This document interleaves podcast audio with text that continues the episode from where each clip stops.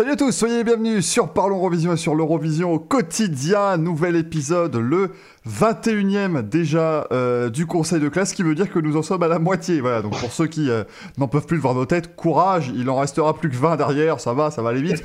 Euh, et nous allons partir aujourd'hui du côté de l'Allemagne avec Ben Delich et sa chanson Violent Thing. on va commencer par Rémi, tiens, pour avoir son avis sur cette chanson.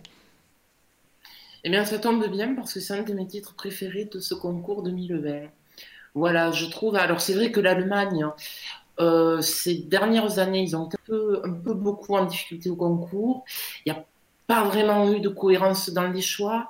C'est vrai que malgré quand même de belles finales nationales, et je pense notamment à l'année dernière où ils avaient juste une des meilleures sélections du concours, ils avaient abouti sur un choix, on va dire, un peu, qui m'avait rendu très, très perplexe. Visiblement, je n'avais pas été le seul, puisqu'ils avaient terminé en forme de classement avec nos sisters. Et donc, cette année, ils ont fait le choix de, nos amis allemands, de revenir à une sélection interne, et ils ont très bien fait, puisque là, ils nous ont sorti un titre qui est juste très actuel et très, on va dire, dans la vague de, de ce qui se fait en ce moment et de ce qu'on peut écouter en radio. C'est très radio-friendly. C'est très bien porté par, euh, par Ben, qui a, une voix, qui a, qui a un grain de voix assez atypique, hein. euh, qui, qui, sert complètement le titre. Euh, alors après, ce qui est très paradoxal, effectivement, c'est que c'est un titre que j'aime beaucoup, mais que très assez paradoxalement, j'ai assez eu du mal à retenir. Euh, alors, ce qui est un peu embêtant pour un titre euh, qu'on présente à l'Eurovision, puisque être identifiable est quand même euh, le premier point pour pouvoir se distinguer au concours. Mais après, je trouve que c'est un titre qui est très bien fait, je trouve que c'est très bien produit. Il y a, il y a du moderne, quelques sonorités un peu vintage, qui, me, qui me séduit vachement.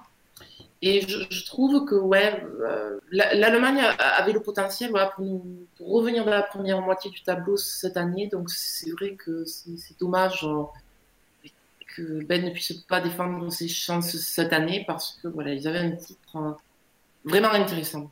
C'est dommage pour nos amis allemands parce que ils finissent quatrième de l'Eurovision en 2018 et aujourd'hui tout le monde a déjà oublié. on, a retenu que leurs résultats catastrophiques et là je suis très déçu que le conseil de classe de l'Eurovision quotidien n'ait pas existé en format vidéo déjà l'an dernier parce que l'épisode sur les sisters aurait été euh, fameux. Je pense que c'est le terme. Euh, André, notre euh, chanson allemande, qu'est-ce qu'elle t'évoque? Alors, bah, je vais encore sortir la carte du mauvais Eurofan. parce que je vais rejoindre Rémi sur tout le côté positif très moderne, c'est dans l'air du temps. C'est sympathique, euh, le chanteur, euh, non, mais je pense que je suis pas public du tout. Et j'essaye, enfin, avant de faire la vidéo, je l'ai écouté plusieurs fois et elle ne veut pas rentrer. Et voilà, je suis pas du tout public. Après, voilà, effectivement, je pense que c'est bien mieux que l'an dernier. En même temps, c'était pas compliqué de faire mieux, on va pas se mentir. Et après, surtout, voilà, il y a, on sent une volonté de de revenir un peu, parce qu'effectivement, si on met à part 2018, euh, on est quand même entre 2014 et 2019 sur une période plus que catastrophique euh, au niveau de l'Allemagne. Mm. Alors qu'ils était, ils avaient eu une période entre 2010 et 2012, enfin c'est bah, même 2013, hein, même si ça a floppé, j'avais adoré. Euh, mais voilà, ce titre-là, Violent Thing, je, je, je rentre pas dedans et voilà, c'est mon, voilà, mon avis personnel, c'est mes goûts euh, personnels. Je pense que ça aurait plutôt bien marché. Je pense pas que ça serait allé jusqu'au top 10, honnêtement. Je pense qu'un top 15 serait la limite du top 10, je pense que ça aurait pu être possible, largement. Mais euh, quoique, euh, avec une bonne mise en scène, oui, le top 10 était possible. Mais voilà, mon avis personnel, c'est que je n'aime pas, mais, mais mon goût personnel. Bien sûr, hein, tout, cela, euh, tout ce qu'on vous dit à chaque fois ne sont que nos goûts personnels, bien sûr. Euh, c'est toujours bon à rappeler, évidemment. Audrey, euh, toi, qu'est-ce que tu en as pensé? Je vais rejoindre pas mal Rémi sur la chanson allemande, c'est-à-dire qu'effectivement, les Allemands se sont. Enfin, pour moi, ils ont tellement. ils ont eu un âge d'or pour moi entre la victoire de Lena et, allez, soyons sympas et incluons 2014, donc Eliza. Et après, euh, j'avoue que j'ai totalement arrêté de m'intéresser à eux, même leur quatrième place, comme tu dis, en 2018. Je détestais cette chanson. Je ne sais pas ce qu'elle fout quatrième, voilà. Mais euh, ben, moi, Violent Things, pour le coup, j'ai regardé là, je l'avais laissé en deuxième de mon top 41, ce qui est largement pas un mauvais score on va pas se le cacher. Donc c'était une chanson que j'appréciais beaucoup, que je trouvais très actuelle, qui la première fois que je l'ai écoutée, que j'ai pas trouvé incroyable, mais qui, euh, qui est ce qu'on appelle un grower. Enfin, je sais pas si vous voyez ce que je veux dire, mais genre. une chanson qu'on n'aime pas trop au début, mais qui au, fil des écoutes, on l'aime de plus en plus. Totalement.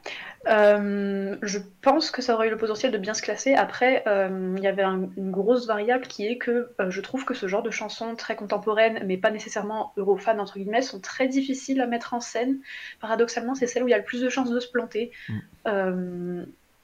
je pense à Dance Alone de la Macédoine, qui était une très très bonne chanson, qui un peu dans, ce registre-là, par moi, il me fait penser. Sur scène, ça a été catastrophique. Enfin, il y, a eu un potentiel absolument pas exploité. Euh, donc j'aurais eu peur que ça se crache sur scène et que ça rentre pas du tout aussi bien que dans le clip ou euh, en audio. Et euh, si je devais, ceci dit, émettre une critique qui, en aurait, qui aurait pu en faire ma chanson préférée de l'année, je trouve que pour un titre qui s'appelle Violent Thing, il aurait manqué d'un côté un peu plus mature, un peu plus nasty, vous voyez, quelque chose, genre, c'est-à-dire qu'il est là et il chante ça en ayant l'air tout gentil sur un truc qui, qui est jamais trop agressif, mais genre ok, ne le dis pas à ta mère, euh, tu sais, pour reprendre les paroles, euh, un truc aussi violent, viens, bon, bah, vas-y, Ben, genre, envoie, quelque chose, tu vois, genre, euh, je sais pas si vous voyez ce que je veux dire sans, rentrer dans des termes un peu trop. Mais vous voyez, je pense que ça aurait manqué d'un côté un peu plus. C'est très sage. C'est très sage. Voilà. Pour toi. Euh, et enfin Naïm, alors si, par contre Naïm tu pouvais éviter d'inclure maintenant la chanson 2015 qui a fait 0 points dans la belle période de l'Allemagne parce que sinon la belle période de l'Allemagne elle va durer 20 ans et, on aura du mal à la justifier.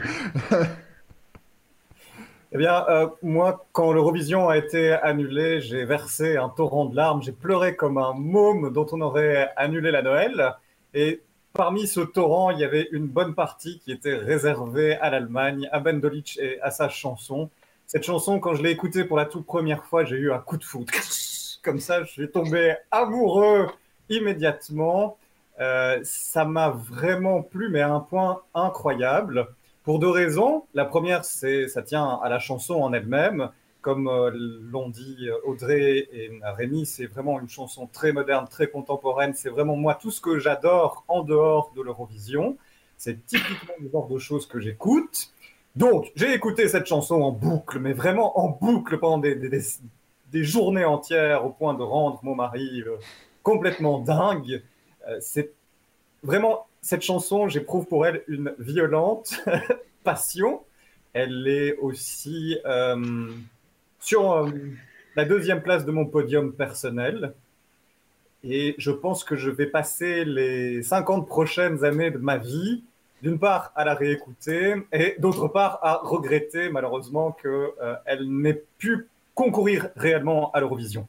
La deuxième chose euh, qui m'a fait aimer d'autant plus cette chanson, et là je rejoins à nouveau euh, mes camarades, c'est que de l'Allemagne, je n'attendais absolument plus rien, mais vraiment plus rien du tout.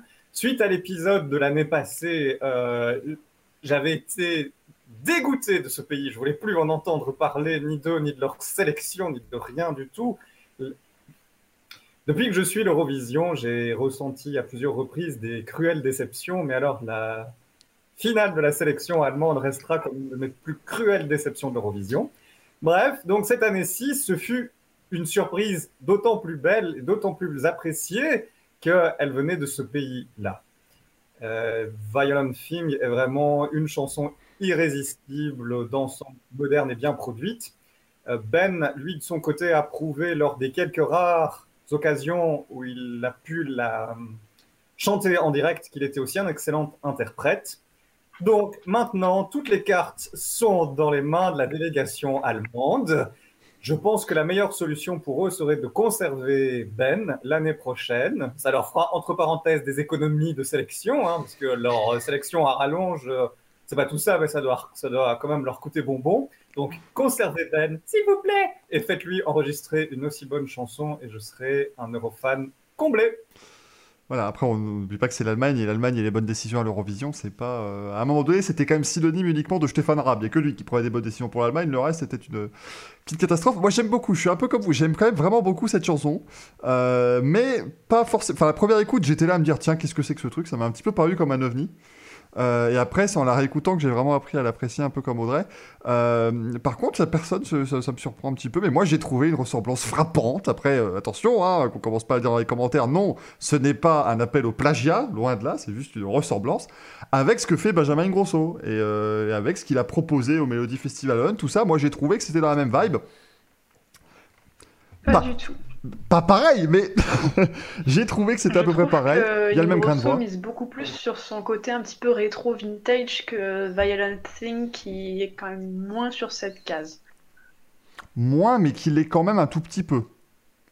Je trouve. Après, euh, chacun a son avis, hein, c'est l'avantage. Euh, évidemment, le, le seul qui compte, c'est le mien. Mais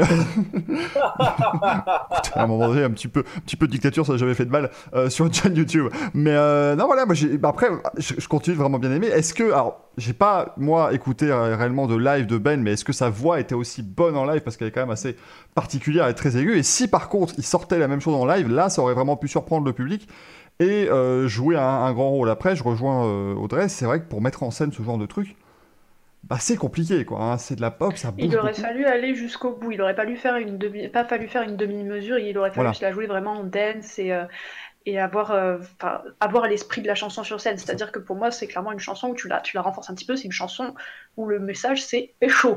Non, mais Donc ça. aurait fallu que ça se ressente sur scène et que ça soit pas juste un petit truc, euh, voilà, euh, popiné, euh, gentil. Enfin, Ils auraient dû être 6 déjà sur scène, c'est pas compliqué. T'as le droit à 6 personnes, t'en mets 6, voilà. Euh, et tu, tu fais un truc qui bouge, parce que comme tu disais, la Macédoine, quand ils avaient fait euh, Dance On, bon après la Macédoine, ils ont réussi une année à faire une bonne mise en scène, c'était l'an dernier, sinon c'était toujours une catastrophe. Mais enfin, quelle idée, et ça je, je reprends ça sur tous les titres dance, et vous voyez souvent, euh, que ce soit sur les live Twitch ou que ce soit, sur les vidéos de Parlons en Vision, ce que je dis toujours, mais à un moment donné, à une chanson dance, si tu mets une personne toute seule debout qui bouge pas, ça n'a aucun intérêt. Elle était toute seule. Cascada, hein, Cascada, elle, est Pour, passée, elle a euh, passé pour 2 reprendre un minutes 10. exemple. Elle passe 2 minutes 10 debout sur un escalier à rien faire. Moi, ça n'a aucun intérêt. Euh, la, seule la fin où elle est dans la fosse, là, c'est absolument génial et euh, c'est vachement bien filmé par la télévision suédoise et c'était vachement cool. Euh, vous, vous prenez la Hongrie 2011 où tout le monde comprend, ah, mais je comprends pas, ça s'est craché. Bah oui, mais ça s'est craché parce qu'elle est debout, elle fait rien, notre au fil, avec un titre qui bouge beaucoup. Donc à un moment donné, il faut que les gens, euh, je sais pas, je, je comprends pas que ce ne soit pas encore justement acquis dans les différentes délégations que là, voilà, chanson qui bouge, tu mets la max de gens sur la scène et tu, il faut bouger. tu, tu fais une, une fête quoi. C'est c'est dans le nom pourtant. C'est bête, mais alors la Grèce en 2014, qui certes c'est bon, a fini loin au classement, mais au moins c'était une boîte de nuit pendant 3 minutes quoi. C'était totalement ce qu'il fallait euh, pour une chanson pareille. Fuego. Fuego pour moi est une référence là-dessus. Bien hein, sûr. euh, c'est c'est sa mise en scène qui a fait, euh, qui a fait qu'elle aurait pu prendre la victoire. hein. Tout à fait, tout Bah, à fait. J'aurais pas spécialement misé dessus.